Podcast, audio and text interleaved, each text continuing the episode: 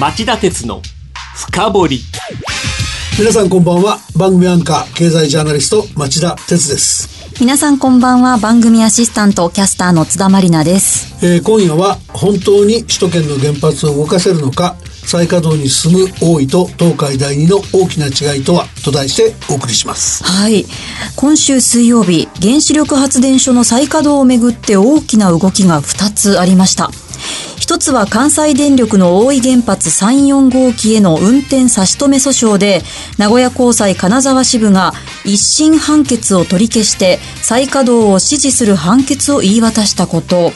もう一つは原子力規制委員会が日本原子力発電の東海第二原発の再稼働の前提となる安全審査で事実上の合格証となる審査書案をまとめたことです。どちらもはい。原発の再稼働が着実に進んでいることの表れのように見えるかもしれませんが、はい。実態は全く違います。えーどう違うんでしょうか？あの大井が地元の同意を背景に運転正常化の道を確立しつつあるのに対して、ええ東海第二は半ば無理筋だからです。その元凶はどこになるんですか？現況は祝原発と言いながら、はい。安全が確認された原発は再稼働するという政府の二枚舌にあります。そろそろこうした矛盾を解消してまともな戦略を組み立てないと経済や暮らしを支える電力がおかしくなるという話をしたいと思います。はい、ぜひ詳しくよろしくお願いします。この番組は、大和証券グループ、ANA の提供でお送りします。資産運用をお考えの皆様、運用は日本株式だけで十分と思っていませんか？話題のスマートフォン、電気自動車、インターネットでのショッピングなど、周りは外国企業で溢れています。大和証券では、お客様の資産に外国株式を加えた運用のご相談を受けたまわっております。アメリカをはじめ、ヨーロッパ、アジアなど、世界およそ20カ国の外国企業の株式に投資が可能で、各種情報も豊富に取り揃えております。外国株式は大和証券。これを機会にぜひご検討ください。外国株式のお取引は、株価の変動、為替相場の変動等による損失が生じる恐れがあります。また、お取引にあたっては、契約締結前交付書面等を必ずよくお読みください。登録番号関東財務局長金融商品取引業者第108号の大和証券株式会社がお送りしました。今日の深掘町田さん、まずは、大井原発再稼働差し止めに関する2審の判決内容を教えていただけますか？はい、あの、この判決は、大井原発の3、4号機の運転差し止めを命じた一審の福井地裁の判決を取り消して、原告住民側の請求を棄却する判決で、原告住民側が逆転敗訴した判決です。はい。えー原子力規制委員会の新規制基準に違法不合理な点はなく、大井原発がこの基準に適合するとした判断にも不合理な点はないと指摘した上で、はい原発の危険性は社会通念上無視できる程度にまで管理統制されているという判断でした。あの、この判決、町田さんはどうご覧になりますか？あの、最高裁まで行くような訴訟が起きて別の判断でも出てくれば変わるんでしょうけども、ええ今の段階では今回の判決が大井原発の再稼働を確固たるものとするだけじゃなくて、各地の裁判の行方にも影響を及ぼすモデルケースになるんじゃないかなと思います。はい。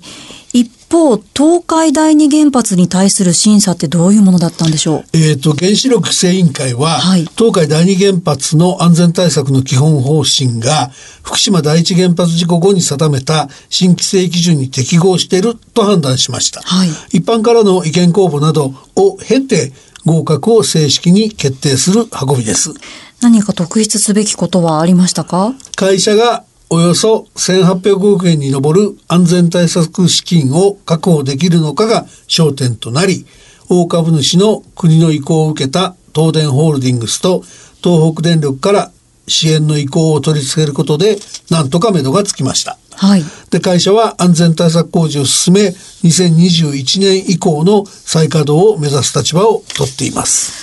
あの、同じ再稼働容認という内容なんですが、大井原発と東海第二の違いって何なんでしょう？決定的な違いは地元と原発の関係にあります。地元との関係というと？大井原発の場合は、はい。地元に訴訟を起こすような住民あるいは原発に反対するような住民が皆無ではないですけども、はい。それでも基本的には立地自治体の大井町や福井県は早くから再稼働を支持していましたし、ええ。昨年暮れ関西電力が営業運転の開始から38年が経つ大井原発1、2号機の廃炉を決めた際には、大井町の中塚町長が非常に残念だと、落胆と戸惑いを隠さなかったほど、大井原発との関係は良好でした。ああそうだったんですね。それに対して東海第二はどうなんでしょう？東海第二原発が立地する茨城県や東海村周辺自治体から再稼働の同意を取り付けるのは至難の技でしょう。ええどういうことですか？東海第二原発は半径 30km 圏内におよそ96万人が住んでおり、はい。全国の原発で周辺住民の人口が最も多い原発だからです。ああなるほどいざという時、ええこれだけの人々を円滑に避難させるのはほとんど不可能でしょう。そうですね屋内退避も取り入れるとしてますが、近隣のつくば市でも市長が避難住民の受け入れは困難でリスクが高すぎると強調しているなど、周辺自治体の市長の中にも慎重な意見が少なくなくて、住民投票の有無まで囁かれているような状況なんです。地元との関係が全然違うんですねそもそも東海第二は東京駅からおよそ 120km しか離れていない首都圏の原発です。はいいざ再稼働となれば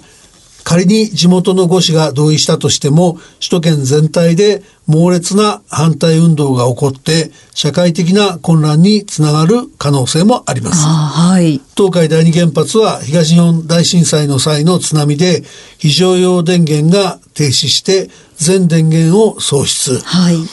福島第一のようなメルトダウンとか水素爆発といった最悪の事態こそ回避したものの、ええ安全を確保できたって言える冷温停止までに3日と9時間54分これも通常の倍以上って言われてるんですけど、はい要した綱渡り状況を経験してシビアアクシデント対応措置に追われた原発です。はいそういったことを首都圏の住民が忘れてしまったとは思えないですよね。そうです。しもう本当に忘れちゃいけないですし忘れられないことですよね。で、2011年3月の福島第一原発事故の際に、首都圏各地で起こったパニックを覚えている人も多いはずです。もちろんです。スーパーなどに飲み物や保存食を買い求める人が殺到し、はい。あっという間に品薄になったり、え東京では外資系企業が競うように拠点を閉鎖して、えはい香港やシンガポールに脱出するところが相次ぎました。そうでしたねで、もし福島よりはるかに距離が近い東海第二で似たような事態が起これば、首都圏の機能が麻痺して、日本の経済社会に深刻な打撃を与えることになりかねないでしょう。そうですね。あの、たくさん問題を抱える東海第二の再稼働なんですが、どうしてこれほどこだわってるんですかね？まずちょっとその会社の特色をお話しときたいんですけど、はい東海第二を保有する日本原電っていうのは、ええ設立が1957年で原子力開発をめぐる政府と電力9社の主導権争いの妥協の産物として発足しました。はい。で業務内容は原子力発電とその付随業務しかないんです。はい。で東海敦賀の2発電所に3基の原子炉を保有してるんですがこのうちの敦賀1号機は廃炉に向けてすでに営業運転を終了しましたし、はい2号機も原子炉の直下に活断層があると疑われていて廃炉に追い込まれる降参が限りなく大きい。ああ、そうなんですね。で東日本大震災以降は全く発電実績がなくて、はい電力を供給しなくても電力各社から支払われる基本料金と、ええ銀行借り入れに必要な債務保証の2つに支えられてなんとか破綻を免れてきたっていうのが実情なんですね。はい。でそこで今日取り上げた首都圏の原発東海第二を再稼働させる以外に企業として存続の方策がなくて、はい再稼働運転延長を掲げ続けてる状態が続いてるってことなんですよあ。そういう背景があって、生き残りのためにここまで再稼働にこだわってるっていうことなんですね。で、本音はね、ええもしかしたらちょっと違うかもしれなくて、はいはいその日本原電はとことん努力してみせて、はいそれでも東海第二の再稼働が難しいっていうことを証明できればね、国が敦賀原発に3、4号機を新設することを認めてくれるんじゃないかと。むしろ期待はそっちなんじゃないかっていう見方もあるんですけど、ええだとしても、それこそ単独ではものすごくお金がかかるプロジェクトで、しかもそのお金って、もしかして我々の払う税金とか電気料金じゃないんですか？まあ、決まってないけど、そうなるでしょうね。で、長期政権にもかかわらず、安倍政権は原子力をめぐる抜本策の必要性にずっと目をつぶってきました。ええ今こそその姿勢を改めないと、我々国民が支払う税金や電気料金が動くはずのない原発の安全対策に1800億円も浪費されることになりかねないでしょ。うんそうですよね。そんなことしなくても、はいその東海第二を再稼働なんかさせなくても、はい日本原電を活かせる方法はいくつかあるはずなんですよね。おーその方法もう一度詳しく教えてください。あの一つはですね、はい福島第一原発事故っていう重大なアクシデントを起こした東電に、はい柏崎刈羽原発の再稼働を認めるっていう方針を政府は出しちゃってきてますけども、はい。それを撤回して、日本原電を含む複数の会社に運転を委託させること、はい。お仕事を作ることですね。ええ。それから、もしそういうことをするんなら、日本原電を含む複数の会社が運転を受託する原発には、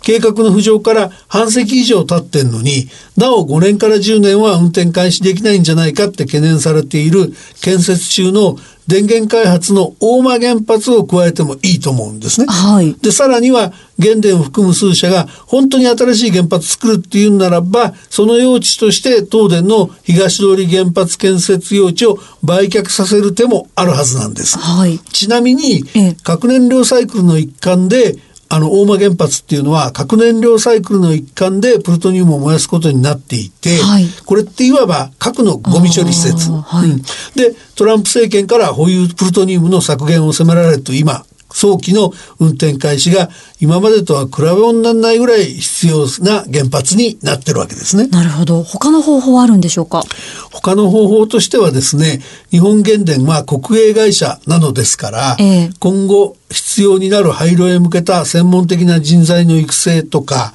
技術的なノウハウの獲得、あるいはそれらの知見の電力各社への提供などを定款で業務として背負わせる戦略だって考えられます。はい。実現の鍵っていうのはどうなるんでしょうか？この番組で半年ほど前にも言ったことをもう一度繰り返しますが、はい経済産業省が頼りにならないことは過去の実績が物語っているので、はいこの問題は今こそ安倍総理が政権挙げて検討してもらう必要のあるテーマだと僕は思ってます。はい。票にならない問題だなんて考えて逃げ続けてるんだとしたら、そういうことはやめてほしいと思います。はい。以上、今日の深掘りでした。